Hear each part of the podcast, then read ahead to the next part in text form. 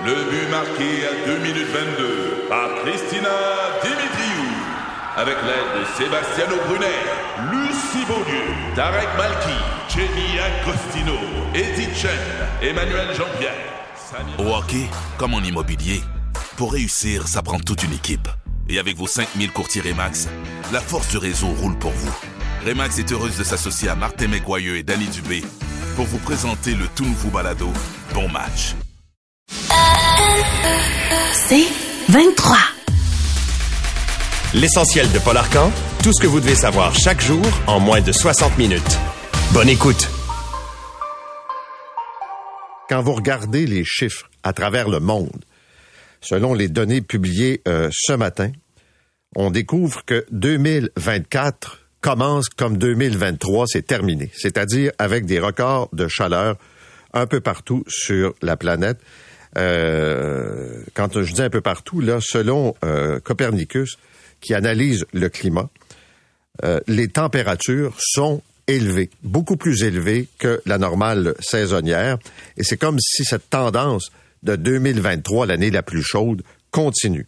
Euh, par exemple, pour janvier, pour l'Est du Canada, ce qui inclut évidemment le Québec, là, euh, le nord-ouest de l'Afrique, le Moyen-Orient, l'Asie centrale, euh, certaines zones aux États-Unis euh, où on remarque donc des températures plus élevées. Et aussi, à d'autres endroits, de la neige en quantité jamais vue et des températures froides.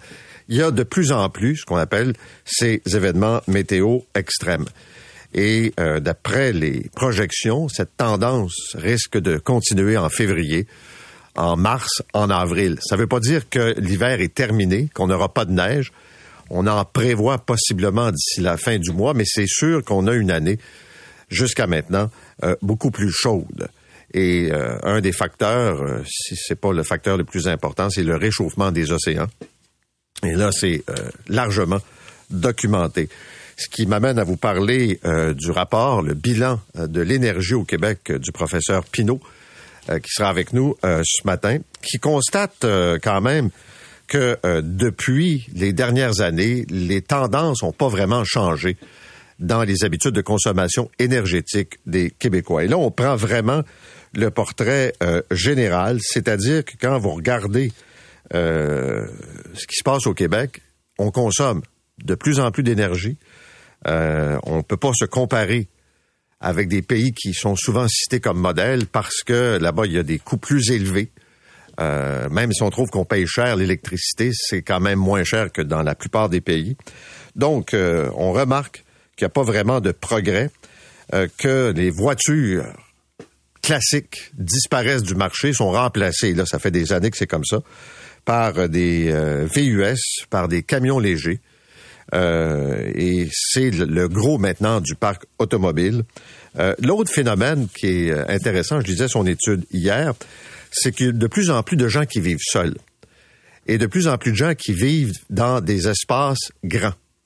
Ce qui veut dire que ça coûte plus cher chauffer et que les familles sont moins nombreuses. Alors, les maisons sont plus grosses, les logements sont occupés par moins de personnes et même Radio-Canada dit ce matin qu'il n'y a jamais eu autant d'espaces vides dans les habitations au Québec. Puis on parle de gens qui ont une maison, un logement, une résidence secondaire, un chalet. Et il faut toujours bien chauffer ces endroits-là. Alors ça aussi, ça pèse dans le bilan euh, énergétique. Il y a un an, un chauffeur d'autobus fonçait dans une garderie à Laval. Un drame terrible.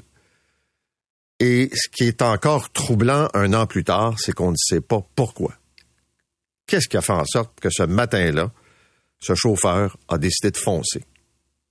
Tuer des enfants, blesser des enfants, créer une onde de choc dans la population. Je me souviens très bien de ce qui s'est passé cette journée-là. Je vais en reparler avec deux invités, Bénédicte tantôt. Parce que, au-delà des parents directement touchés, je pense que les Québécois qui ont des enfants, qui sont allés les reconduire ou les chercher à la garderie cette journée-là, puis les jours qui ont suivi, étaient euh, un peu traumatisés, puis préoccupés. C'est quand tu sais pas pourquoi, tu dis est-ce que ça peut m'arriver, puis bon.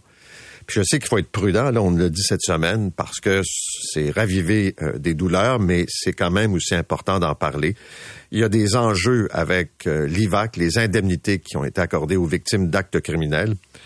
Il y a eu une réforme, mais visiblement, la réforme est, a encore beaucoup de limites, c'est-à-dire euh, une réforme qui euh, plafonne les montants versés et la durée euh, des indemnités. Donc, on va euh, vous en reparler ce matin. L'autre chose, c'est le sommet sur les vols de voitures. Ça fait des mois qu'on en parle. Et là, le gouvernement fédéral prend acte de la réalité et c'est le défilé des politiciens dans le port de Montréal. On a eu M. Poilièvre, Dominique Leblanc, qui viennent par leur présence confirmer que Montréal est une plaque tournante des vols de voitures par conteneur, des organisations criminelles avec des sous-contractants qui deviennent violents. On vient d'en parler il y a deux minutes. Ce gars qui fond sur la police, cette policière victime d'un délit de cette semaine, des gens qui tentent d'intercepter un voleur et qui se font tabasser. Là, les exemples sont nombreux. Ah, c'est un réel problème. Et là, on apprend ce matin à Radio-Canada que le gouvernement Trudeau veut rendre illégale la vente et l'utilisation de dispositifs de piratage informatique qui sont en vente libre au Canada. Et euh, les voleurs de voitures se servent de ces équipements.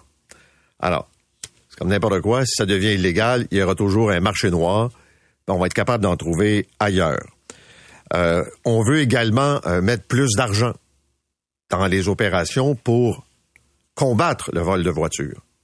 Parce que c'est non seulement un vol matériel, mais ça a un impact économique, le coût des assurances qui grimpe. À tous les experts à qui on parle, encore hier matin, anciens policiers, qui sont maintenant dans des agences, c'est certain que le gouvernement fédéral n'a pas fait de mise à jour depuis 20 ans environ là sur les règles de sécurité dans les véhicules.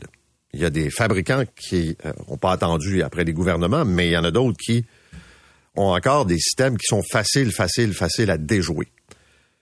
C'est ça, c'est une réalité. Pour ce qui est de la surveillance dans le port de Montréal des conteneurs, par exemple, par l'Agence des services frontaliers, ben, on sait tous qu'on est davantage préoccupé par les conteneurs qui arrivent que par les conteneurs qui partent. Pour les armes, pour la drogue, donc, on surveille beaucoup plus ça que ces conteneurs qui s'en vont un peu partout dans le monde. Et on le voyait donc des véhicules québécois qui se retrouvent comme ça en Italie, qui se retrouvent euh, en Europe euh, également. Donc, on va euh, revenir là-dessus ce matin, mais ça fait partie des mesures qui sont également annoncées. Il y a, paraît-il, 300 dispositifs électroniques qui sont déjà interdits au Canada, mais il y a des dizaines d'autres systèmes qui existent et qui peuvent aider les voleurs. Et euh, vous avez la liste sur le site de Radio-Canada. Euh, ça coûte moins de 100 dollars. Donc, c'est clair que c'est hyper payant de se lancer dans le vol de véhicules. Bon, on va parler de la santé maintenant parce que ce matin, on apprend que le guichet d'accès à la première ligne prend un virage numérique important. Euh, ce qui se passe à compter des prochains jours, là, les gens vont pouvoir remplir un formulaire web 24 heures sur 24 7 jours sur 7. Et euh, une fois que l'information est entrée, il y a quelqu'un qui devrait euh, vous rappeler. Jusqu'à maintenant, là, les personnes qui euh, cherchaient un médecin de famille ou qui étaient déjà avec un groupe de médecins de famille devaient appeler le 811 et donc parler à quelqu'un, puis c'était là la méthode un peu traditionnelle. Là, ça va être supposément plus efficace, plus facile, tant mieux. J'ai encore des gens ce matin qui sont pas capables d'avoir de rendez-vous, même avec des médecins qui leur sont assignés. Euh, comme me disait un auditeur, essaie donc d'appeler dans une clinique. On te répond pas. Euh, tu laisses un message, personne ne te rappelle. Tu sais, c'est toujours ça, là. Des médecins, avec raison, qui se plaignent des patients qui ont des rendez-vous puis qui se présentent pas et qui occupent des plages, donc, qui auraient pu servir à d'autres patients.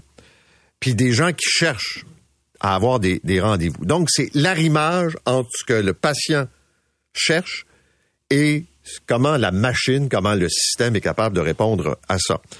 On va en parler avec le ministre Christian Dubé tantôt, qui veut également mettre un peu de pression, voire même assez de pression sur les médecins de famille pour qu'ils acceptent de voir plus de patients dits vulnérables. Et il y en a des patients vulnérables qui n'ont pas de médecin, qui doivent passer par l'urgence des hôpitaux pour obtenir parfois un renouvellement d'ordonnance ou avoir un certain suivi. C'est pas normal. Euh, on évalue qu'il y a 13 000 patients vulnérables qui sont toujours sur les listes d'attente. Et ça a un impact.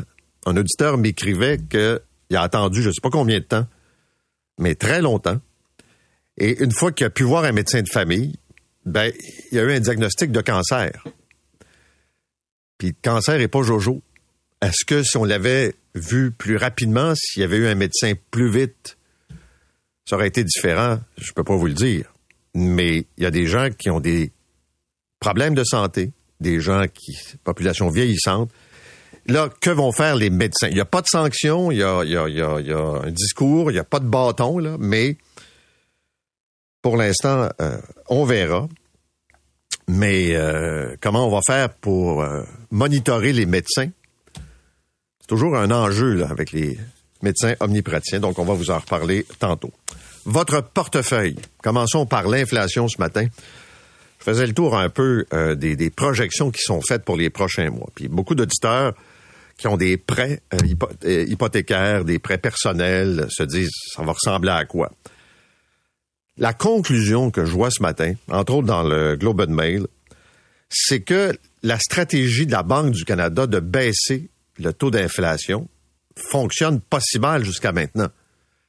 3 à 4% Mais de ramener le taux d'inflation à ce qu'on a connu, autour de 2% c'est à peu près impossible, disent plusieurs experts, ou en tout cas, ça va prendre beaucoup de temps.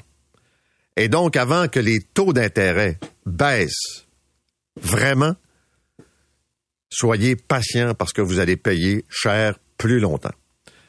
Euh, on donne l'exemple des conteneurs parce que ça a un impact direct sur le prix.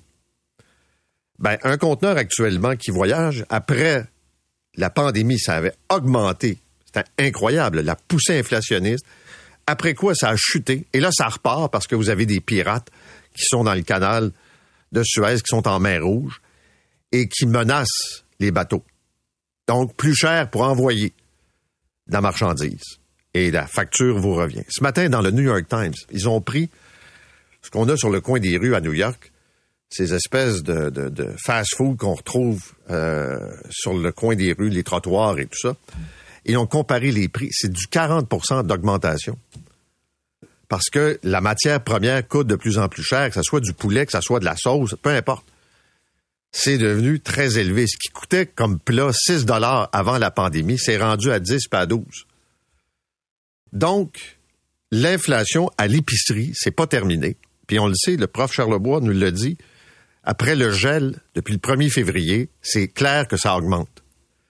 Et encore ce matin, il écrit que cette stratégie donc de geler pendant une période, la période du temps des fêtes, là, novembre jusqu'au 1er février, c'est pas avantageux pour le consommateur. Donc, c'est sûr que les perspectives sont plus ou moins intéressantes de ce côté-là. Je vais vous parler aussi d'énergie cardio. Ce que je comprends, c'est que bon, ils ont des problèmes financiers, c'est une chose. Ils se placent euh, sous la protection de la loi sur les faillites, ferment deux établissements, et ça s'est fait de façon, je vais être poli ce matin, désordonnée. On a informé les employés à 22 heures le soir on a pris des abonnements dans des centres qui sont fermés jusqu'à la dernière minute. Puis il y a des gens qui sont en tas, qui venaient de renouveler un abonnement, qui venaient de s'abonner, qui disent comment ça se fait que s'ils étaient dans le trouble, ils n'ont pas arrêté les abonnements? On va me répondre, on ne peut pas le dire tant que c'est pas fait, puis il y avait des procédures, je comprends tout ça. Et en vertu de la loi de protection du consommateur, il y a une démarche que vous pouvez euh, prendre si vous allez sur le site vous allez voir ça, c'est indiqué clairement, pour essayer de récupérer la partie de l'abonnement qui n'a pas été utilisée. Donc, il y a peut-être moyen de retrouver euh, des euh, montants d'argent que vous avez payés pour vous abonner, stopper des paiements. Mais bon, alors qu'est-ce qui s'est passé avec Énergie Cardio? Euh, certains disent que c'est relié à la pandémie. On sait que ça a eu un effet majeur sur les gyms. D'autres problèmes financiers, c'est pas trop. Le syndic voulait pas nous jaser hier, mais euh, donc, ça va mal chez Énergie Cardio. Euh, quelques autres nouvelles rapides ce matin. Un sondage léger sur l'intégration des immigrants qui, euh, pour le compte du Journal de Montréal et TVA, qui nous indique assez clairement que les Canadiens et les Québécois sont peu nombreux à croire que le Canada réussit à intégrer ces immigrants. Ça, c'est une perception. Euh, c'est une perception, comment dirais-je? Je trouve que les immigrants ont le dos large. Puis là, je veux pas faire de généralité, mais des immigrants travaillants, des immigrants qui partent de rien, qui arrivent ici avec pas grand-chose et qui réussissent au fil des ans à se bâtir une vie dans un système qui peut prendre des années à les reconnaître. Alors, est-ce que les immigrants sont parfaits? Non, ils sont pas plus parfaits que les Québécois sont parfaits. Ce que je veux dire, c'est que euh, on a tendance à dire c'est à cause d'eux la crise du logement, c'est à cause d'eux s'il y a euh, tel ou tel enjeu euh, social. Mais moi, je, les immigrants que je vois, que je côtoie, de première puis de deuxième génération, ce sont des gens qui sont des travaillants. Puis de, laisser planer qui sont un boulet à l'économie du Québec. Je comprends les perceptions. C'est non seulement une erreur, mais c'est une insulte pour, pour les gens. Euh, puis regardez ce matin dans le sondage, êtes-vous d'accord pour dire que l'augmentation de l'immigration amène la pénurie de logement? 80% des gens répondent oui. Euh, l'immigration est une source de croissance économique. Les gens ont l'air de dire oui. Euh, est-ce que c'est correct pour lutter contre le vieillissement de la population? Ça répond oui. mais en même temps, il y a comme une espèce de de réflexe et de dire ces gens-là s'intègrent pas très bien. La juge Joëlle Roy, qui est une juge controversée de la Cour du Québec, qui a rendu des décisions qui maintes fois ont été renversées, ben, va faire l'objet d'une enquête du Conseil de la magistrature parce qu'il y a eu des plaintes, et notamment de la directrice adjointe des poursuites criminelles et pénales. Euh, ce qui est pas rien, là. Euh, donc, on considère qu'elle n'a plus l'indépendance et l'état d'esprit pour présider des procès. Et Yves Boisvert avait fait une chronique relevant toutes les erreurs de droit qu'elle a commises, ce qui a été euh, plus que démontré par les jugements des cours supérieures.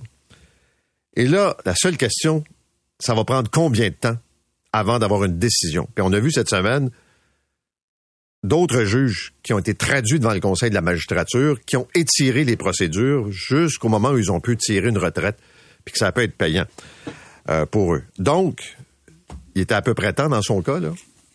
Maintenant, c'est la durée de toute cette histoire-là. Et je termine ce matin concernant l'éclipse qui s'en vient le 8 avril prochain, qui est un événement important et qui représente un enjeu, c'est clair, pour la santé des yeux, on peut pas regarder l'éclipse. On peut pas regarder le soleil quand ça va se produire. Puis là, vous avez deux philosophies qui s'affrontent dans les centres de services scolaires. Dans certains centres, on a décidé que c'était une journée pédagogique, on veut pas s'en occuper, puis on profite pas de l'occasion unique pour montrer ça aux enfants, puis les encadrer, puis regarder ça. Puis là, on va me dire, oui, mais c'est l'après-midi, on est dans le transport. Toujours une raison, là. Je vous donne le cas, là, centre de services scolaires de la rivière du Nord. Depuis un an, il y a des profs en sciences qui préparent une activité pour les jeunes. Ils ont fait l'acquisition de lunettes pour chacun des jeunes de l'école pour qu'ils puissent regarder l'éclipse de façon sécuritaire. Tu sais, profitons d'un moment historique pour faire l'éducation des enfants. Ben là, le centre scolaire a décidé de décréter la journée du 8 avril comme une journée pédagogique. Alors, les achats de matériel, le temps de préparation de l'activité, tout ça tombe à l'eau. Sérieusement, là, je comprends l'autonomie des centres de services locaux, mais il me semble qu'on passe à côté d'une belle occasion. Tu sais, on s'en lave les mains, puis on veut pas être prêt que ça, puis c'est c'est un non-sens. Puis surtout que les, euh, je pense que les lunettes qui peuvent servir, euh, donc en fait le protecteur pour les yeux, ça coûte 50 cents une pièce. non, non, non, c'est le risque, la gestion du risque dans les centres de services scolaires. Vous écoutez l'essentiel de Paul Arcan en 60 minutes. De retour après la pause.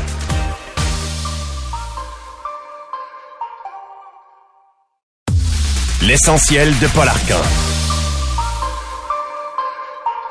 Donc, il y a un an, un chauffeur d'autobus fonçait dans une garderie à Laval. Nous avons tous été bouleversés, secoués par l'événement. Bien sûr, les parents, les proches des victimes, mais l'ensemble des parents québécois qui, cette journée-là, sont allés reconduire leurs enfants à la garderie ou sont retournés les rechercher à la fin de la journée, puis ça, ça a duré, évidemment. Pour en parler ce matin, trois invités. D'abord, notre collègue Bénédicte Lebel qui était sur place. Bénédicte et euh, Sébastien Courtois, qui est le papa de Jules, qui a été blessé euh, dans cette tragédie. Monsieur Courtois, bonjour. Bonjour.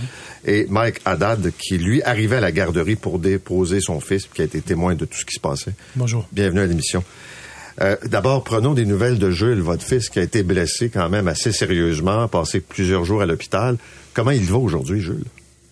Aujourd'hui, Jules va, va très bien.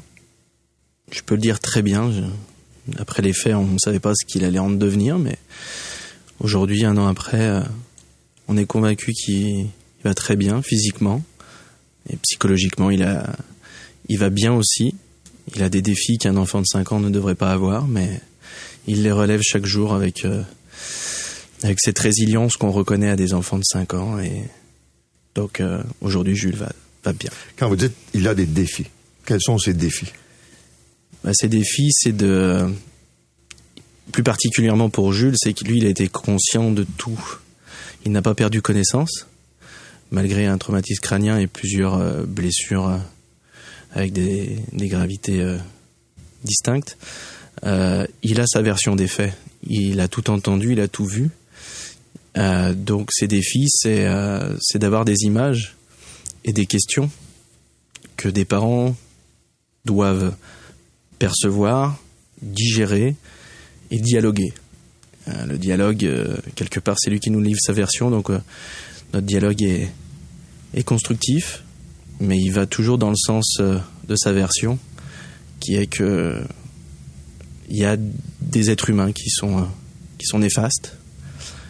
Donc il a des défis on a voulu tout de suite le rassurer en lui disant que les êtres humains ne sont pas tous comme cet individu, qu'il y a du bon, du très bon. J'en ai la preuve sur ma gauche avec euh, Mike. Ouais.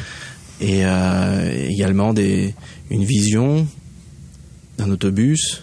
Les autobus ne sont pas des dangers, c'est plutôt quelque chose d'utile. Donc ça, il l'a bien compris, mais c'était c'était difficile au début. Et puis ensuite, les défis, c'est euh, quand il demande des nouvelles de ses amis, pour deux de ses amis, ben, la réponse est, terrible et tragique. Et pour les autres, bah, parfois, quand ils ne voient pas un ami qui est parti en vacances, bah, ils nous demandent si lui aussi il est décédé.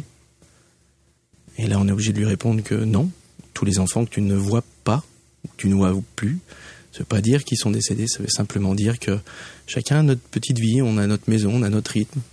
Mais ça, c'est des défis que, voilà, qui doit relever on les a relevés, on pense, euh, avec euh, beaucoup de, tendresse et d'affection pour notre fils, en famille, parce qu'on a cette chance-là aussi, c'est qu'on a un foyer très, euh, très communicatif. Les enfants sont pas tous comme ça. Nous, notre fils était conscient, il a vu, mais certains enfants ont deviné, ont imaginé, et pour eux, ça peut être parfois beaucoup plus difficile. Vous avez décrit euh, le fait qu'il a été conscient, traumatisme et tout ça. Il y avait cette urgence physique au départ de, le soigner, de, le guérir, et par la suite, comme vous dites, de l'accompagner à travers tout ça, puis de répondre le plus honnêtement euh, à ces questions en tenant compte évidemment de son âge. Oui, tout à fait. C'est euh...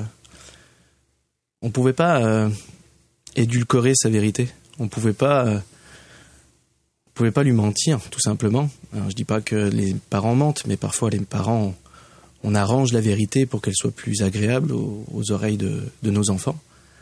Et puis ils auront bien, bien assez euh, de leur expérience personnelle pour découvrir certaines choses. Là, euh, la réalité s'est imposée à lui et à nous.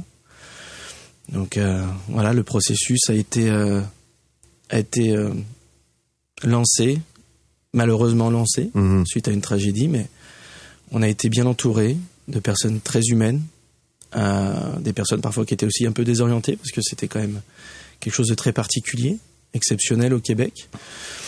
Donc euh, on était aussi en face d'êtres humains qui étaient désolés pour nous, qui n'avaient pas forcément des réponses adéquates, mais qui ont été très honnêtes et très transparentes. Et c'est ce qui nous a beaucoup aidé aussi. Mike Haddad, vous vous souvenez d'il y a un an, ce matin-là, quand vous êtes arrivé à la garderie? Quelles images vous avez? Des premiers moments où vous êtes présenté? Euh, je suis arrivé en retard. Euh, J'enlève la ceinture de mon fils de l'auto. Et là, je me suis tourné, j'ai vu l'autobus passer. C'est une, affaire de fraction de seconde. Dans ta tête, tu te dis peut-être que tu es encore en train de rêver. Euh, tu, tu te poses quelques questions comme qu'est-ce qu'il fait là? Est-ce qu'il va arrêter? Et là, l'impact sur la vitre avec les enfants qui regardent par la fenêtre. C'est là que j'ai pas j'ai pas pensé à rien du tout. J'ai juste fermé la porte sur mon fils et je suis couru où est-ce qu'il y avait le petit trou euh, pour essayer de secourir les enfants. Euh, c'était mon intention première, c'était juste secourir. Je disais les enfants, il faut aider les enfants. Je suis là, mes enfants. Euh, après, j'ai vu le chauffeur d'autobus et c'est là que j'ai compris après quelques après un moment que il fallait que je stabilise lui avant de sauver les enfants. Que j'étais vraiment frustré pour ça parce que il m'a fait perdre beaucoup de temps pour devoir juste au moins aider les enfants. C'était juste ça mon intention que je voulais faire au début. Mais ce que vous décrivez est exactement ce que M. Courtois vient de dire. D'un côté, euh, l'horreur des gestes posés par un humain, on ne sait pas encore pourquoi d'ailleurs. Puis vous, réflexe que vous avez, c'est de vous diriger vers les enfants, de, de prêter secours, puis en même temps de neutraliser celui qui est à l'origine de ce qui vient de se passer. Exactement. Fait que quand j'étais rentré à l'intérieur, euh, j'ai vu qu'il s'en venait vers moi. Fait j'ai euh, j'ai tenu la porte un peu pour pas qu'il sorte. C'était un peu brisé, mais il n'y arrivait pas. Mais j'ai vu euh, André Boudois qui était à côté de moi. Et je lui je le connaissais pas au moment présent. Je lui ai dit tu peux commencer à enlever les enfants d'en dessous, je vais m'occuper de lui. Je vais le maîtriser. C'est par la suite que André, il était plus capable. Il n'arrivait plus à respirer, il était vraiment fatigué. C'est là que j'ai pris la décision d'aller continuer ce qui avait commencé. Comment s'est passé cette année-là? Il y a eu des hauts, des bas, j'imagine, à travers tout ça? Absolument. Il y a des jours meilleurs que d'autres. Euh, tu sais, on a nos routines de tous les jours, la- le travail, la famille. euh, euh, il y a souvent des moments de tristesse, souvent des moments de pourquoi, euh, beaucoup de questionnements. C'est surtout notre enfant que mon fils, lui, a vu l'autobus rentrer. Il, euh, m'a vu plein de sang, il m'a vu en train de crier. Euh, il a su savoir que ses deux amis sont au ciel. C'est juste le process de ça, de, le faire comprendre qu'il est en haut. Euh, il s'est rendu une étoile. c'est juste un peu difficile sur ça. Est-ce que c'est important pour vous de savoir pourquoi c'est arrivé? Qu'est-ce qui a amené ce chauffeur-là, ce matin-là, à poser ce geste? Ou si pour vous, c'est complètement secondaire? Mais c'est parce que peu importe pour la raison laquelle, il n'y a pas de raison. Il n'y a pas de raison valable pour ce qui est, C'est fait. sûr.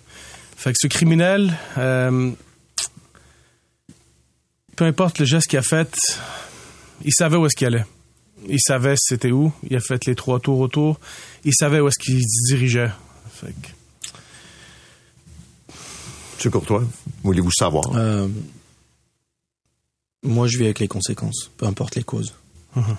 La cause euh, a été. euh, lui appartient. Il va en répondre. Nous, on doit gérer les conséquences, peu importe la cause. Avez-vous l'intention de suivre le procès? Il y a des parents qui... Évidemment. Mais de près, là, de vous déplacer même, peut-être aller assister. Oui, oui, oui, évidemment. Bah, moi, j'ai le choix. Je suis désolé de prendre la parole là-dessus, mais moi, j'ai le choix. On me laisse le choix. Donc oui, je vais suivre euh, la moindre parcelle, la moindre euh, minute, la moindre seconde. Euh, Il y en a d'autres qui n'ont pas le choix parce qu'ils sont témoins et ils sont convoqués. Bénédicte, je me tourne vers toi parce que tu es arrivé euh, rapidement sur les lieux ce, ce matin-là. Puis là, je sais pas à la reporter que je parle. là. Comment tu as, mesuré l'effet puis la- la- l'ampleur de, de ce drame-là?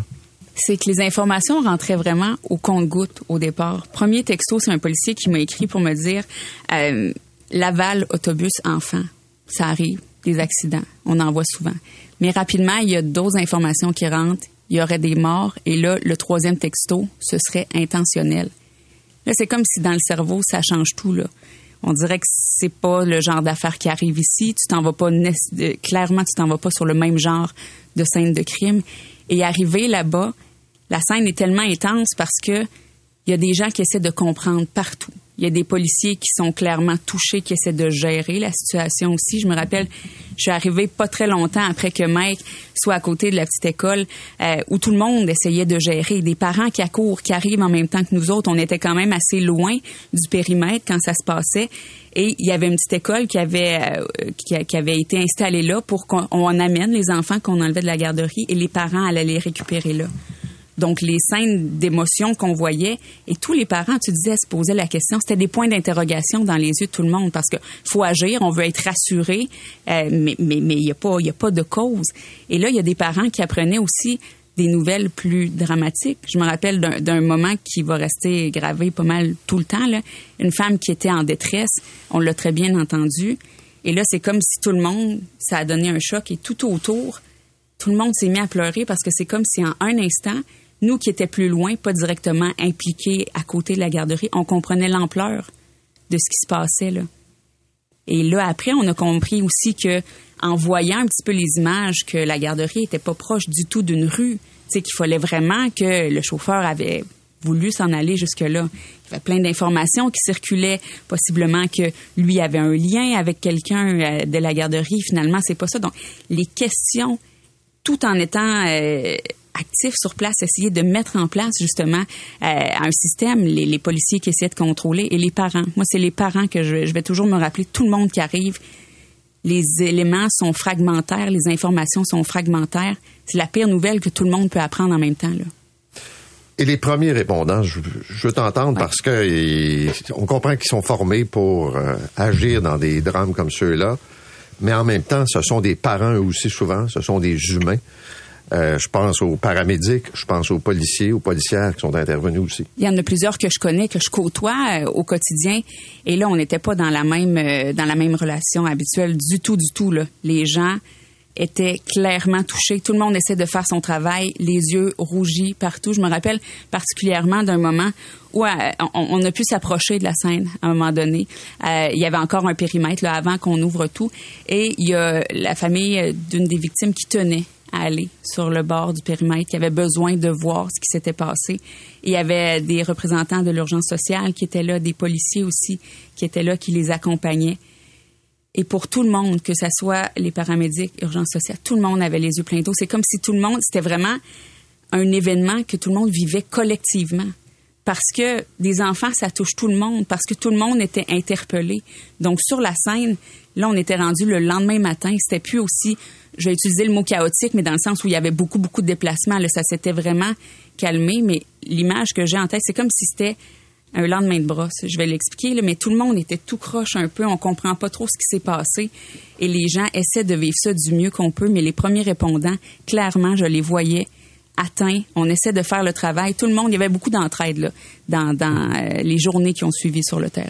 Je veux parler de l'aide aux victimes d'actes criminels. Jules a été victime d'un acte criminel. Ouais. Vous avez été victime. Votre famille a été victime.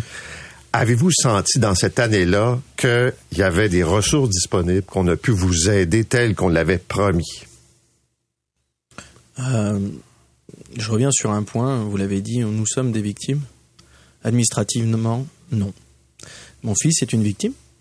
Donc mon fils est pris en charge à 100% sur tous les défis qui seront les siens et qui ont été les siens médicalement, psychologiquement. Par contre, euh, sa maman, qui était sur les lieux avant les premiers intervenants, euh, parce qu'elle avait été appelée par un témoin des faits. Euh, elle, elle est reconnue comme témoin. Moi comme témoin, sa grande sœur comme témoin. Donc tout ce qui en a découlé a été pris en charge forfaitairement par un forfait qui ne correspond pas à la réalité. À la réalité. Donc c'est très problématique à ce moment-là, c'est qu'on prend des décisions rapidement dans un état psychologique très déséquilibré et par après, on se rend compte que on est victime un peu plus, un supplément de victimisation euh, par le système. Absolument pas par les professionnels, hein, je l'entends encore. Euh, les humains qui sont en face de nous sont très, très, très professionnels, très pertinents. Le système est forfaitaire et ne convient pas à, une consultation psychologique avec un psychologue ou un psychiatre. Euh, ce qu'on vous rend ne, ne correspond pas à votre dépense. Donc, vous faites des choix. Est-ce qu'on se crée des souvenirs positifs et on part en vacances, on part en week-end au chalet ou quoi que ce soit, ou alors on s'occupe de notre santé mentale? C'est un choix qu'on a dû faire. Et on a essayé de prioriser notre santé mentale et on verra par la suite pour, euh, pour ce qui est des bons souvenirs et des bons moments, mais pour le moment, on, on se sacrifie un Et petit c'est peu. encore vrai aujourd'hui? Bien sûr. Bien sûr. Bien sûr, parce que les psychothérapies ne sont pas terminées. Les frais euh, ne sont pas quotidiens, certes, pour nous en tout cas, parce qu'on a une cellule familiale forte, beaucoup de communication, mais pour d'autres, pour d'autres, ceux qui aussi tous les jours ont besoin d'aide, qui eux ont un deuil à, digérer, un deuil ne se fait jamais, mais à vivre avec, eux, chaque fois qu'ils entrent dans une porte d'un professionnel, ils doivent réfléchir à un budget. Un budget de leur part, de leur poche. Certes, il y a un forfait qui absorbe, mais pas dans la totalité. Merci beaucoup à tous les deux d'avoir pris ce moment-là avec nous ce matin. Euh, on voulait faire ça avec beaucoup de respect, tenant compte des épreuves que vous avez vécues, que vous vivez encore aujourd'hui. C'est pas facile. Mais en même temps, d'en parler, et je sais que beaucoup d'auditeurs ont traversé indirectement des moments de crainte, d'angoisse, puis souvent de pouvoir en parler, puis de, de le dire, ben, ça peut euh, donner un coup de pouce aux gens. Merci beaucoup d'être venu ce matin. Merci à vous. Merci. Vous écoutez l'essentiel de Paul Arcan en 60 minutes. De retour après la pause.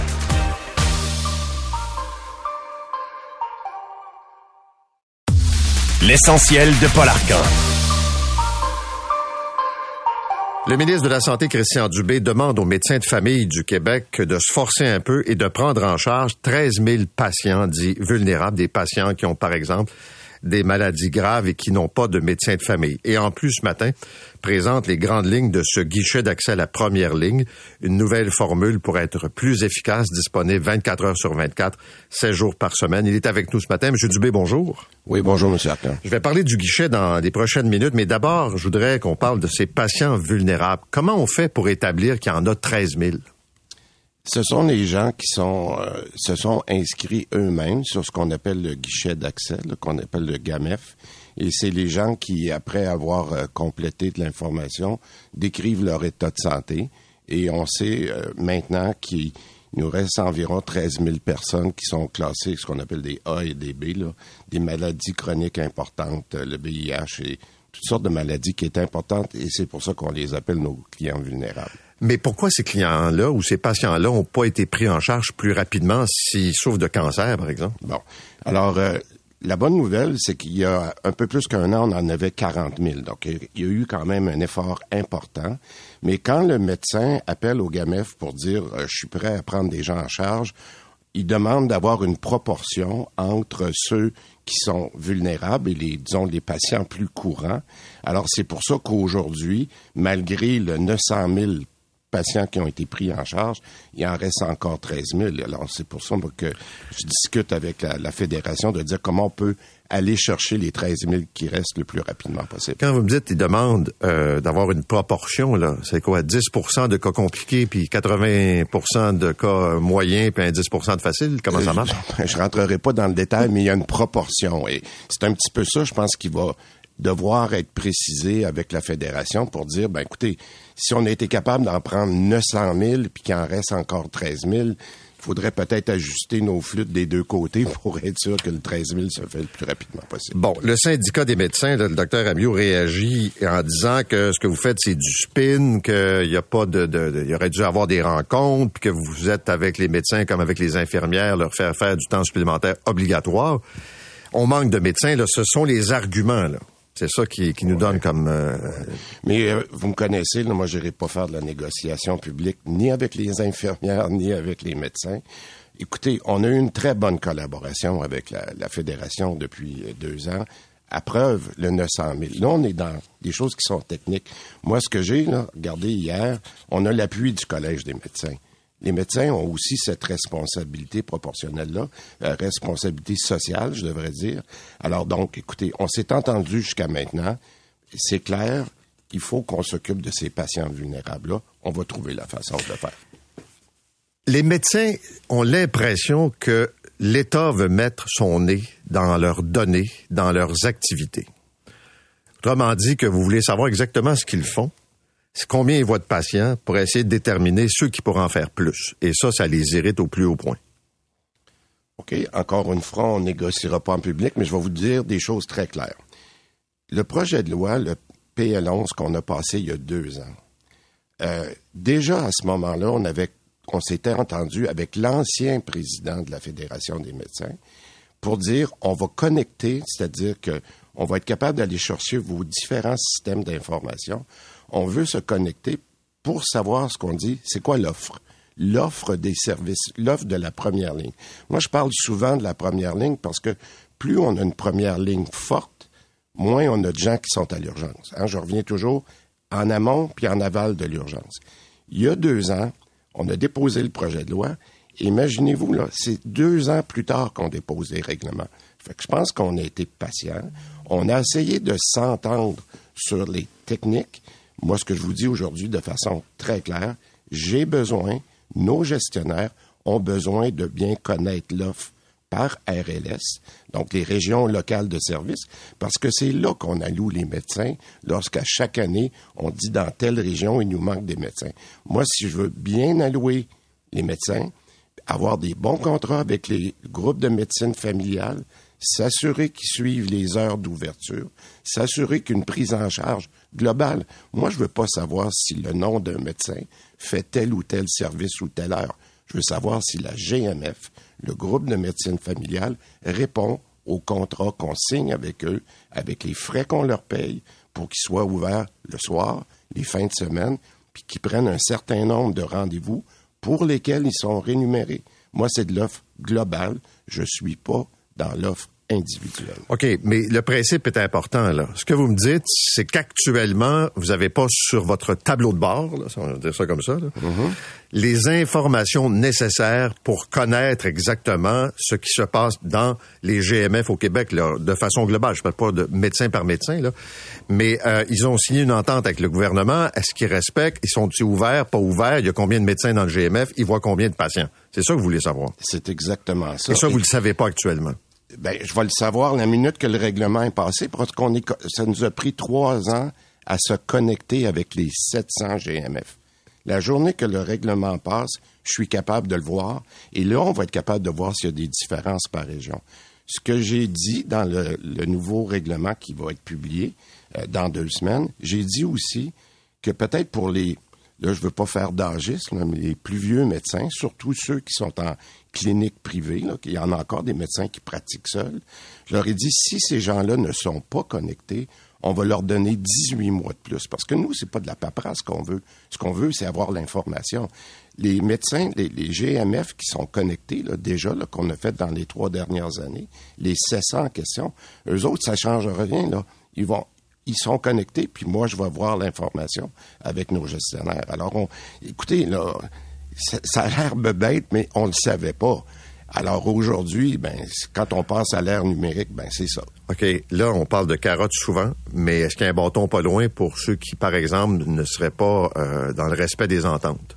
Ben, c'est sûr que si une GMF ne respecte pas son entente, il y a des pénalités qui sont prévues. On parle des GMF, on parle pas des médecins. là. Alors, donc, moi, ça me prend cette information-là parce que, euh, je vais vous dire, je pense que les gens comprendraient bien que si dans une région donnée, la GMF n'est pas ouverte la journée qu'elle devrait l'être ou aux heures, ben, où les gens vont? Ben, ils vont à l'urgence. Moi, je vous le dis, il faut que je comprenne. C'est bien beau travailler sur les urgences comme on fait, mais il faut que je cherche tout le monde doit faire sa job en amont comme en aval. Je reçois euh, de façon hebdomadaire des courriels de patients euh, qui ont des cancers, qui veulent renouveler des, ordonnances pour de la médication, pour euh, des suivis, que le médecin de famille a pris sa retraite, euh, qu'il n'y en a pas d'autres, et qui transitent tout le temps par l'urgence. Comment ça se fait que la machine, que, l'État n'a pas été capable de prendre des patients comme ça puis de les envoyer en priorité vers des médecins de famille? Ben, regardez, là, euh, sur Arcand, c'est ça que je vous disais tantôt. Il y en avait 40 000. Oui, je comprends, mais il en reste quand même 20 000. là. Non, Euh, 13 000. 13 000. mais c'est encore trop. Ce que je vous dis, c'est que, puis c'est là que je vais débattre ça avec nos, nos médecins, on, on, refait une nouvelle négociation pour les cinq prochaines années. C'est ça qu'on va commencer dans les prochaines semaines. Alors moi, je vais leur dire, est-ce que la proportion que les médecins sont prêts à prendre quand ils appellent pour dire je peux en prendre, est-ce qu'elle est correcte? C'est ça que vous m'avez demandé tantôt. Moi, je négocierai pas ça au téléphone avec vous. Là, Je comprends, mais ce que je veux dire, là, c'est que on va poser trois, quatre questions très simples. D'abord, selon vous, est-ce qu'on a assez de médecins au Québec? Moi, je pense que oui. Il en manque pas. Le syndicat prétend qu'il en manque 1200. Le, le débat, le débat pour moi, c'est est-ce qu'on doit en former plus? La réponse, c'est oui. Moi, j'ai pris l'engagement quand on est arrivé en, 2000, en 2018. On avait dit qu'il y en avait 800 qui étaient formés par année. On est en train de monter ça à 1300. Alors, écoutez, si, si on est capable d'en former plus, surtout des médecins de famille, c'est ça qui va. Maintenant, est-ce qu'il y en a assez aujourd'hui? La, question, je suis pas capable de vous répondre parce que j'ai pas ces données-là. La journée que je vais être capable de voir s'il en manque dans certaines régions, ben je m'ajusterai, mais ça me prend les données pour être capable de vous répondre. Alors, voilà. OK, mais vous dites, ils sont capables, en regardant le nombre de médecins euh, qui sont inscrits actuellement, de prendre rapidement ces 13 000 personnes-là. Ben là, c'est, écoutez, euh, j'écoutais euh, des gens qui nous disaient, ben si chaque médecin en prenait un ou deux, on réglerait le problème.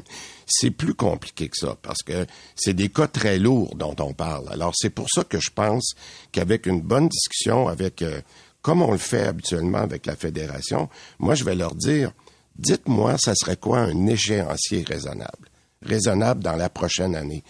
Quand on avait fait l'échéancier des 500 000 Québécois qui n'avaient pas de médecin de famille, on l'a plus que presque doublé. On est rendu à 900 000.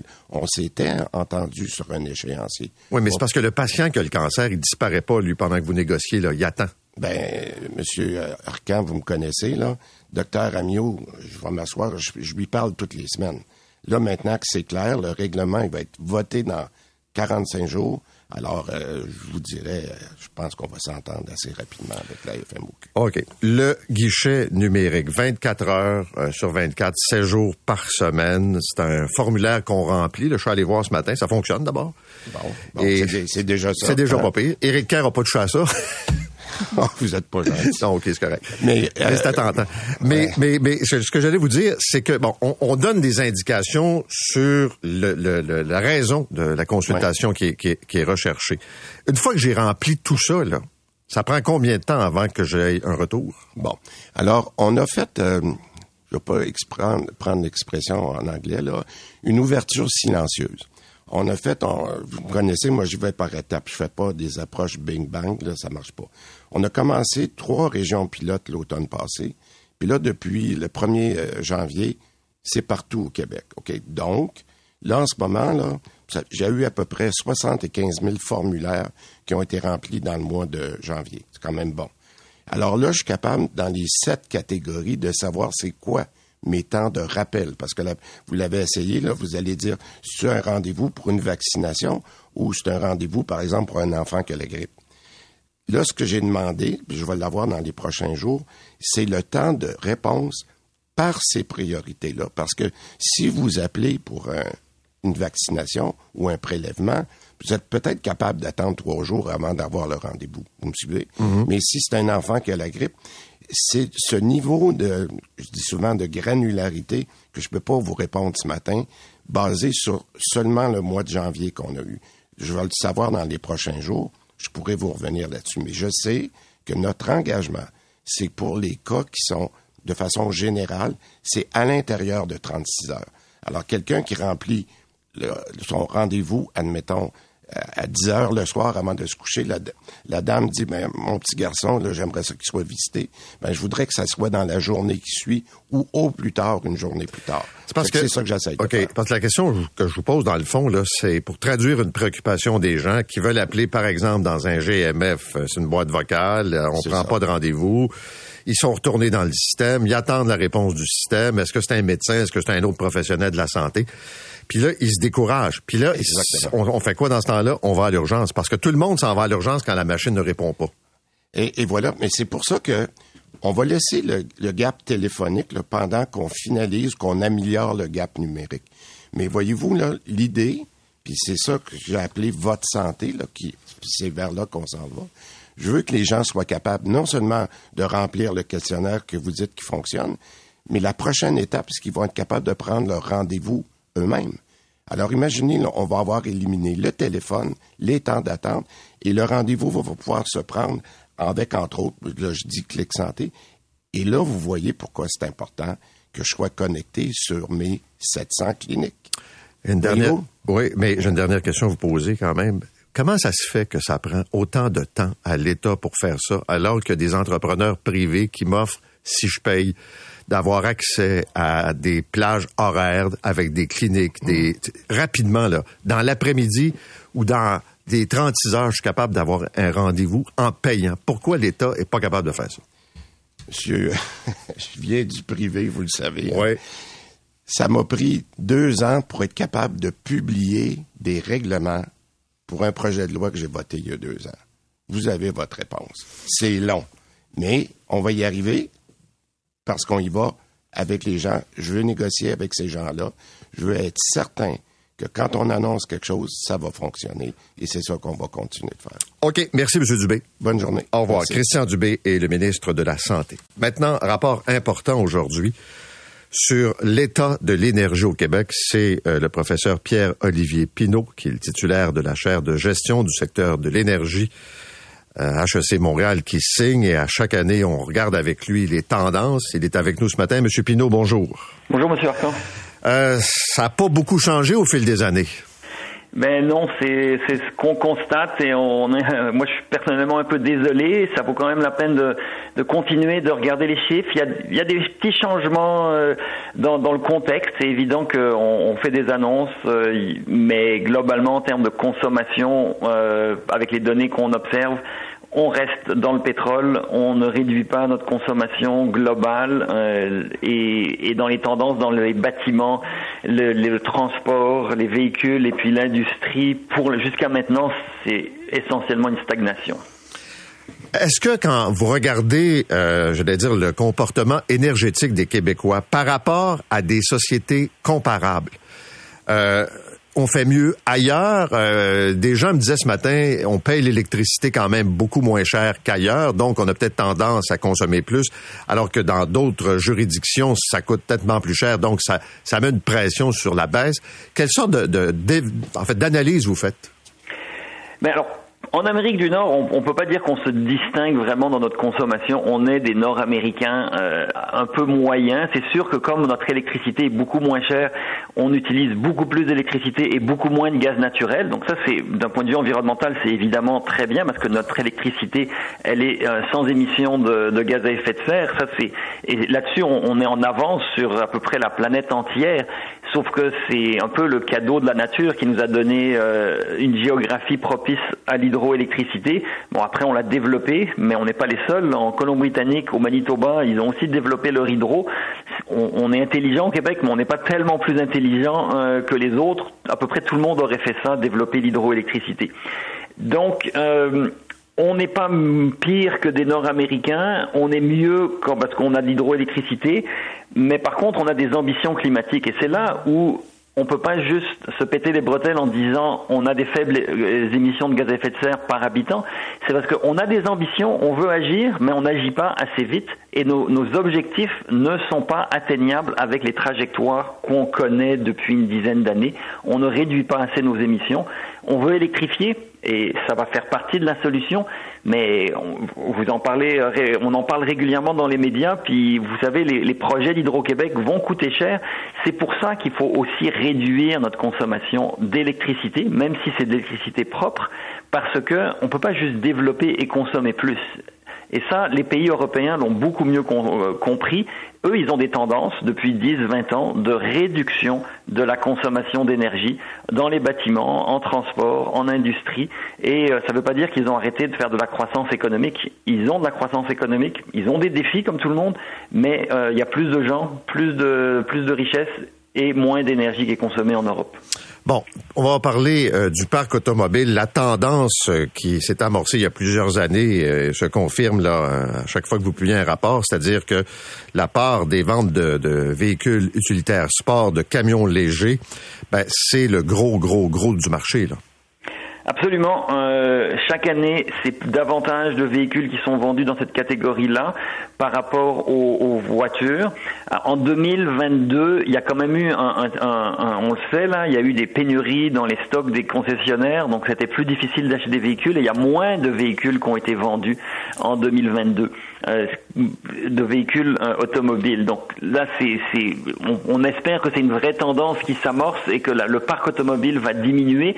Je pense malheureusement que c'est simplement le, l'effet des, stocks et de la pénurie de véhicules qui explique euh, cette décroissance-là et pas, pas un, revirement là de tendance. Euh, mais oui, donc alors on a, on a deux choses. Les gens achètent des plus gros véhicules mais par ailleurs, c'est vrai que ces plus gros véhicules consomment moins que les véhicules euh, des années antérieures. Alors on a une petite amélioration de la consommation moyenne des véhicules, sauf que si on restait dans des voitures, si on rachetait une Toyota Camry plutôt que d'acheter un RAV4, ben là, on réduirait la consommation de produits pétroliers, alors qu'aujourd'hui, ce qu'on fait, c'est qu'on la maintient à un niveau qui est stable, parce que tous les gains d'efficacité des voitures qui sont réalisés, ben, on les perd en achetant un plus gros modèle, ce qui fait que globalement, on achète pas mal le même niveau de pétrole et de produits pétroliers euh, depuis, depuis 20 ans. Il y a un angle intéressant que vous soulevez, surtout dans ce contexte de, crise du logement, de, pénurie de logement euh, au Québec. Euh, on le sait, il y a de plus en plus de gens qui vivent seuls. Les familles sont moins nombreuses. Mais à l'époque où il y avait des grandes familles au Québec, ils habitaient dans des maisons beaucoup plus petites qu'aujourd'hui. Autrement dit, on occupe beaucoup d'espace dans des maisons euh, principales, secondaires, avec finalement moins de gens. Absolument. On, depuis 20 ans ou 30 ans, on a euh, une augmentation constante de la superficie des logements et de moins en moins de gens dans ces logements. Alors ici, le message, c'est pas c'est pas de, de, de, revenir 50 ans en arrière et d'être 7 dans un 3,5, et demi, euh, mais c'est de se préoccuper un petit peu de cette tendance. Est-ce qu'on a vraiment besoin d'avoir toujours des logements plus grands avec moins de gens dedans euh, Parce que ça coûte de l'argent pour chauffer, pour climatiser, pour construire. Alors, il y a un aspect énergétique qui est évident qu'avec des plus grands logements, ça va demander plus d'énergie. Après, il y a évidemment l'aspect social de euh, des pièces vides, c'est confortable, ça donne, c'est luxueux, c'est agréable, mais et socialement, quand on a une pénurie de logements, c'est peut-être problématique. Euh, et il y, a y a beaucoup de gens qui transforment des duplex en unifamiliales, qui rajoutent euh, un patio, qui rajoutent même un étage, une pièce supplémentaire sur le toit. Euh, tout ça, c'est légitime, sauf que c'est problématique à grande échelle. Donc, ce qu'on essaye de, ben, ce que la tendance montre, c'est que euh, si on veut vraiment agir sur la consommation d'énergie et aussi sur la crise du logement, ben, peut-être mettre de l'éco-fiscalité pour pénaliser les plus grandes surfaces et là, on fait des, moi, je fais une suggestion, mais c'est entièrement sujet à discussion. Là, mais c'est au-delà de 60 mètres carrés ou 50 mètres carrés par personne. Peut-être qu'il faudrait des, des, surtaxes pour justement inciter à euh, partager davantage, sous-louer, euh, faire des colocations, des locations, euh, pour éviter d'avoir de plus en plus d'espaces vides, comme c'est ce qu'on observe aujourd'hui. Bon, un dernier volet, on sait que euh, le Québec développe, par exemple, la filière batterie, que Hydro-Québec a de grandes idées d'agrandissement du réseau pour produire encore plus d'électricité.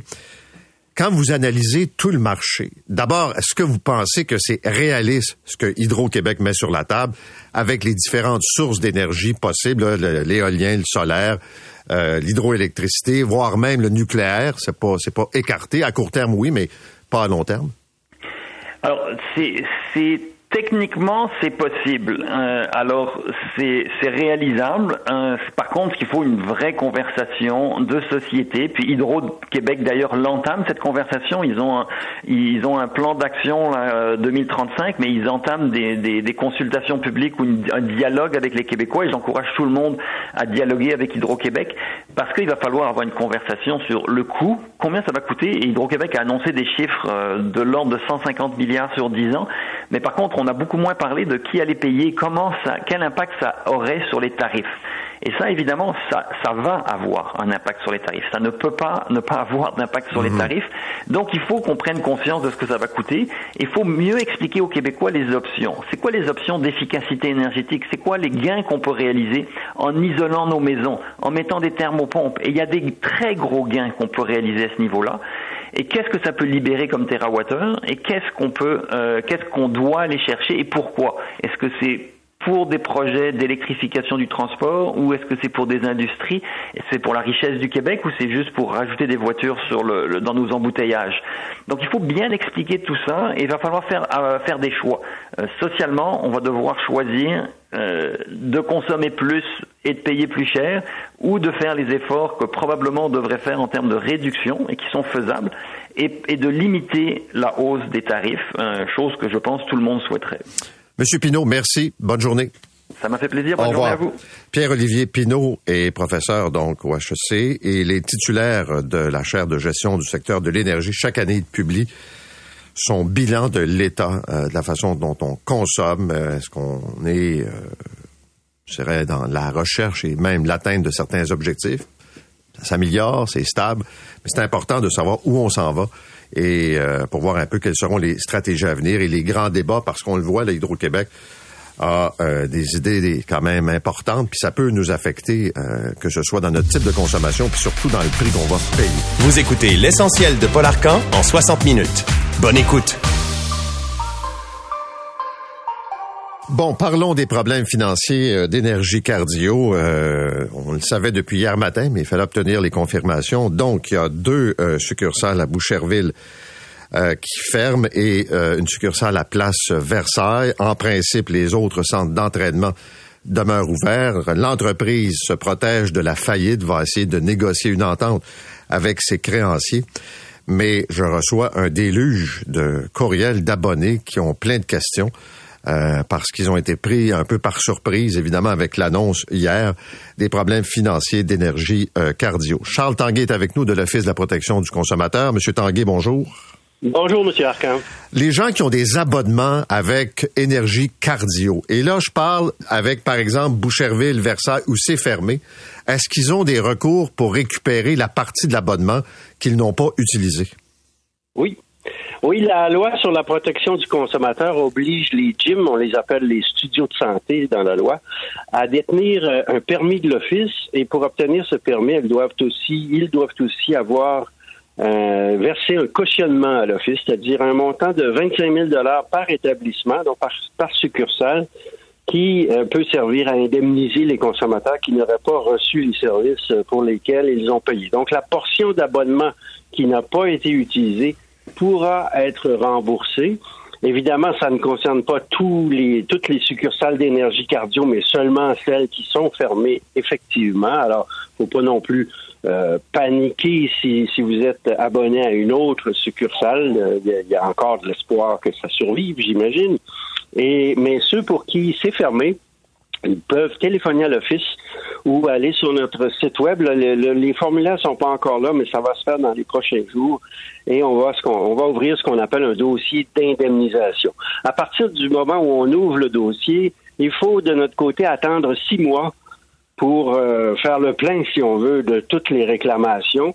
Et euh, après cette période d'attente, eh bien, les 25 000 dollars seront utilisés pour rembourser les clients. Maintenant, je ne sais pas combien ça peut représenter une succursale en, termes de, de monétaire, mais s'il s'avérait que les 25 000 dollars sont insuffisants, à ce moment-là, ben, les, remboursements se font au prorata de chacune des réclamations. OK, je vous écoute là. Je comprends que la mécanique existe, mais en même temps, il n'est euh, pas euh, garanti que les gens vont récupérer l'ensemble de l'argent. Ben, euh, en grande partie, oui. Il y en a qui vont peut-être préférer s'adresser à leur compagnie de carte de crédit s'ils ont payé par carte de crédit. Dans certaines situations, les cartes de crédit vont rembourser.